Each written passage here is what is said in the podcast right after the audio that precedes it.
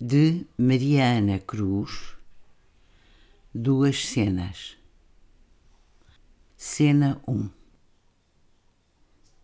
Resvalam pelas margens da noite a sombra e o silêncio.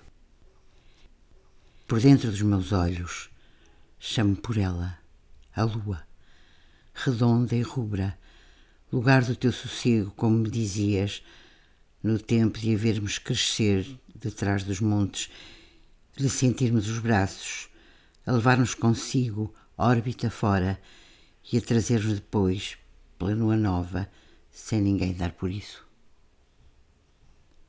Dói-me o esforço das palavras, o medo de trocar as sílabas e nem dar por ela, nem por ti, e cair no sono. No sonho. Abismo fatal de todos os possíveis. Cena 2 Uma poeira leve desce e envolve a terra nos seus ombros de árvores e de água. O dia, carícia da terra e sua voz, desperta e espreita pela janela aberta. A casa acordou completamente. Longínquas crianças galgam de graus e tempo e ficam sem silêncio atrás da porta, a darem-nos as mãos. E nós ficamos quietos, como elas.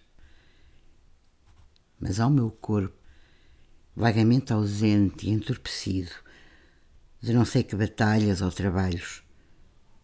Raramente me lembro dos sonhos nem mesmo quando sonhas nos meus sonhos. A brisa, com seus dedos ainda um pouco espessos do luar, dissipa por completo o nevoeiro